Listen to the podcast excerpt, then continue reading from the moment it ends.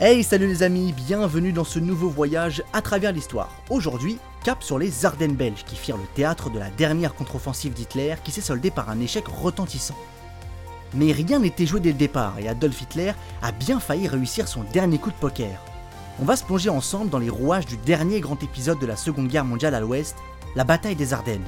Allez, c'est parti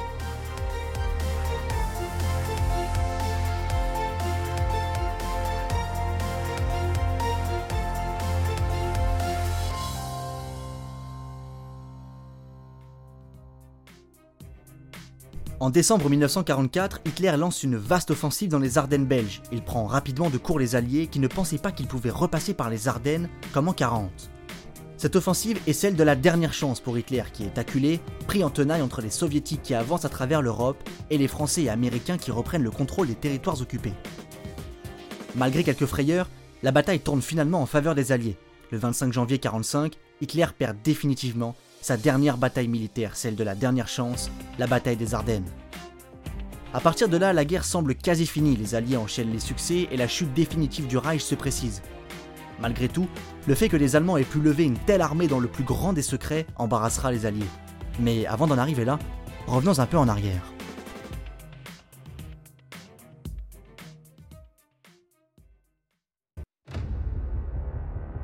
2 février 1943. Stalingrad. L'acharnement soviétique a eu raison de la 6ème armée allemande. Son commandant en chef, le maréchal Paulus, ordonne à ses hommes de se rendre. À partir de là, la guerre bascule. Hitler est enfin arrêté dans son élan et les Alliés sont en position de force. Les Américains prennent le dessus sur les Japonais dans le Pacifique, en France la résistance s'organise et en URSS c'est le début de la Renaissance. La suite, est celle d'une série de succès alliés qui font reculer les Allemands et pressentir la victoire. Pourtant, même acculé, Hitler a bien failli reprendre le dessus sur les Alliés. Cette bataille de la dernière chance a lieu en décembre 1944 dans les Ardennes belges. L'idée d'une telle offensive germe bien plus tôt dans la tête d'Adolf Hitler. En septembre 1944, Bruxelles et Anvers sont libérés. Rapidement, Anvers se dote d'une haute importance stratégique pour les Alliés, puisque c'est par là que passent le ravitaillement et les renforts britanniques. La fin de la guerre semble proche, la ligne de front suivant le tracé des frontières actuelles. Mais Hitler n'a pas dit son dernier mot. En septembre 1944, il ne veut plus laisser l'initiative aux Alliés et détaille son plan. Lancer une vaste contre-offensive dans les Ardennes belges, dont le but est de reprendre le port d'Anvers pour aboutir à un nouveau Dunkerque. C'est ce qu'on appellera la bataille des Ardennes, faisant écho à l'offensive allemande de 1940. Ainsi, Hitler espère renouveler sa victoire de 40 et diviser les Alliés en deux. Il cherche à les pousser à la négociation et donc à la fermeture du front occidental. Pour cela, Hitler tente une ruse. Il rappelle de sa retraite le général von Röstedt pour piloter l'opération. Le choix de von Röstedt n'est pas anodin. Il est connu pour être un expert de la défense. Cette manœuvre laisserait ainsi croire aux Alliés que ce vieil homme est là pour sécuriser les frontières. Il n'en est rien. Les Alliés sont bien loin de se douter de ce que les Allemands préparent, car en réalité, au départ, c'est le général Model qui est aux commandes, militaire impétueux et agressif. Le plan semble donc parfait sur le papier. Mais dans les faits, c'est plus délicat. Contrairement aux Alliés, Hitler doit racler les fonds de tiroir pour former ses troupes. De plus, en 1940, la voie était libre. Quatre ans plus tard, seules quelques routes sont encore ouvertes, les autres ayant été coupées par les Alliés. Hitler prévoit de lancer l'opération à l'hiver, pariant sur une mauvaise météo qui clouerait l'aviation ennemie au sol. Malheureusement pour lui, ce pari s'avérera perdant.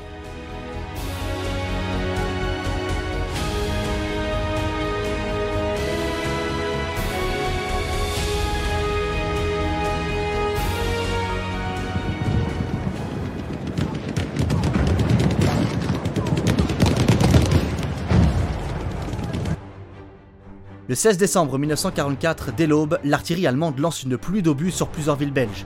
Au sol, les blindés allemands avancent et gagnent du terrain. De nombreux soldats américains qui ont été envoyés au repos dans les Ardennes belges, secteur le plus calme du front, sont pris de court.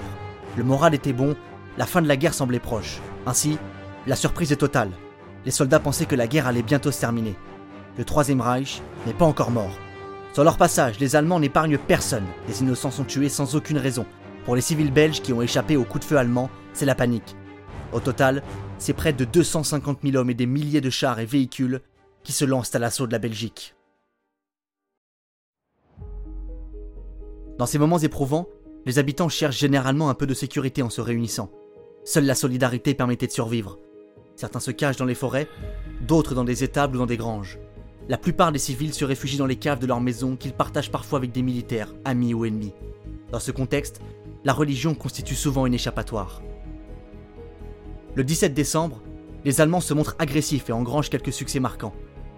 Otta Skorzeny, chef du commando allemand Waffen SS, lance l'opération Griffon. Cette opération consiste à déguiser certains soldats allemands en soldats américains et à utiliser les véhicules capturés. Ainsi, le but est de couper les lignes téléphoniques, changer les panneaux et créer une confusion générale au sein du camp américain. Malheureusement pour les Allemands, cette opération n'aura pas les effets escomptés. Mais rien ne semble pouvoir arrêter les soldats allemands qui apparaissent dès le départ déterminés à se relever, coûte que coûte. Le massacre de Malmedy en témoigne. Précisons que le massacre n'a pas réellement lieu à Malmedy puisque la ville n'a jamais été atteinte par les Allemands. Quoi qu'il en soit, le 17 décembre, dans un village proche de Malmedy, des dizaines d'artilleurs américains faits prisonniers sont fusillés. Mais petit problème, les Allemands viennent de mettre en marche le rouleau compresseur américain. À partir de là, la bataille bascule.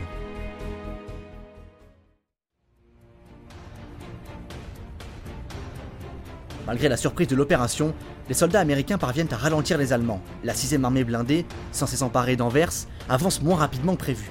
À Noël, L'attaque est définitivement stoppée près de Dinan, ville belge située sur les rives de la Meuse. La logistique allemande faiblit et les Allemands commencent à manquer d'hommes. Hitler revoit alors ses objectifs à la baisse. Il abandonne Anvers pour concentrer ses efforts sur la ville encerclée de Bastogne. Cette ville est un enjeu stratégique majeur puisque la plupart des routes des collines ardennaises y convergeaient, faisant d'elle un centre de voie de communication. La course contre la montre est lancée.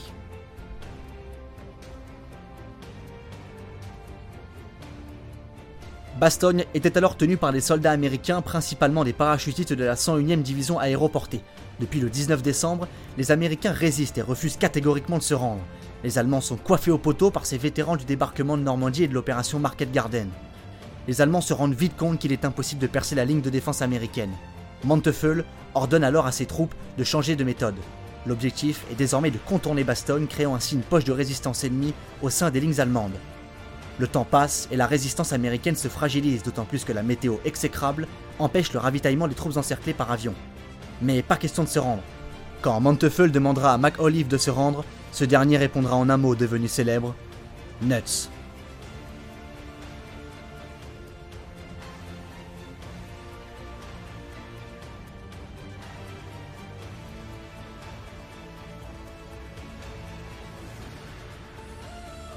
Quelques jours plus tard, la météo devient plus clémente. Le 26 décembre 1944, dans l'après-midi, des avions américains C-47 larguent des renforts sur Bastogne.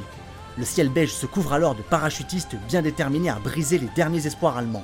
En parallèle, le général américain Patton donne son feu vert aux blindés pour foncer sur Bastogne. En fin de journée, la 4ème division blindée américaine parvient à réaliser la jonction. Le couloir est très étroit, mais la brèche est ouverte. À partir de là, la défaite allemande est proche.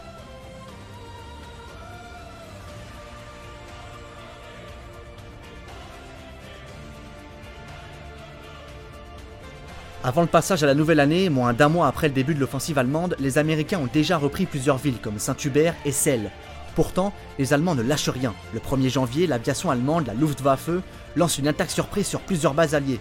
C'est l'opération Bodenplatte. Mais la Luftwaffe perd nombre de ses avions et doit ralentir son offensive. Profitant de cet échec relatif, les Américains, sous le contrôle de Montgomery, assèlent un dernier coup de massue à l'Allemagne nazie, une vaste offensive censée repousser les Allemands pour de bon.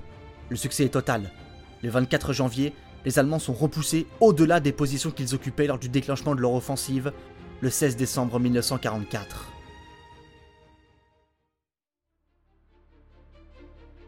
La bataille des Ardennes vient conclure la descente aux enfers du Troisième Reich. Hitler a sans doute trop multiplié les erreurs tactiques, la supériorité aérienne avait changé, l'hiver était rigoureux et le ravitaillement en carburant n'était pas assuré. Malgré tout cela, il s'est lancé dans une vaste offensive qui restera célèbre comme étant la dernière manœuvre militaire de l'Allemagne nazie. Après la bataille des Ardennes, le sort du Reich semble scellé et les Alliés enchaînent des derniers succès. Dans le Pacifique, les Américains ont pris le dessus sur les Japonais. Le 8 mai 1945, Hitler capitule. Malgré la victoire sur l'Allemagne, les Alliés ne se remettent pas tout de suite du traumatisme qu'a été le nazisme, en particulier sur le plan militaire.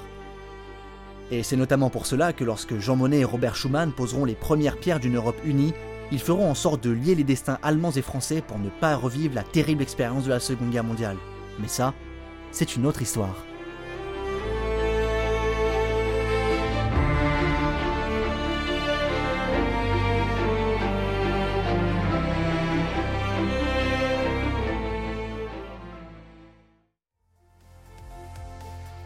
Quel beau voyage mes amis, j'espère que vous avez passé un agréable moment en ma compagnie.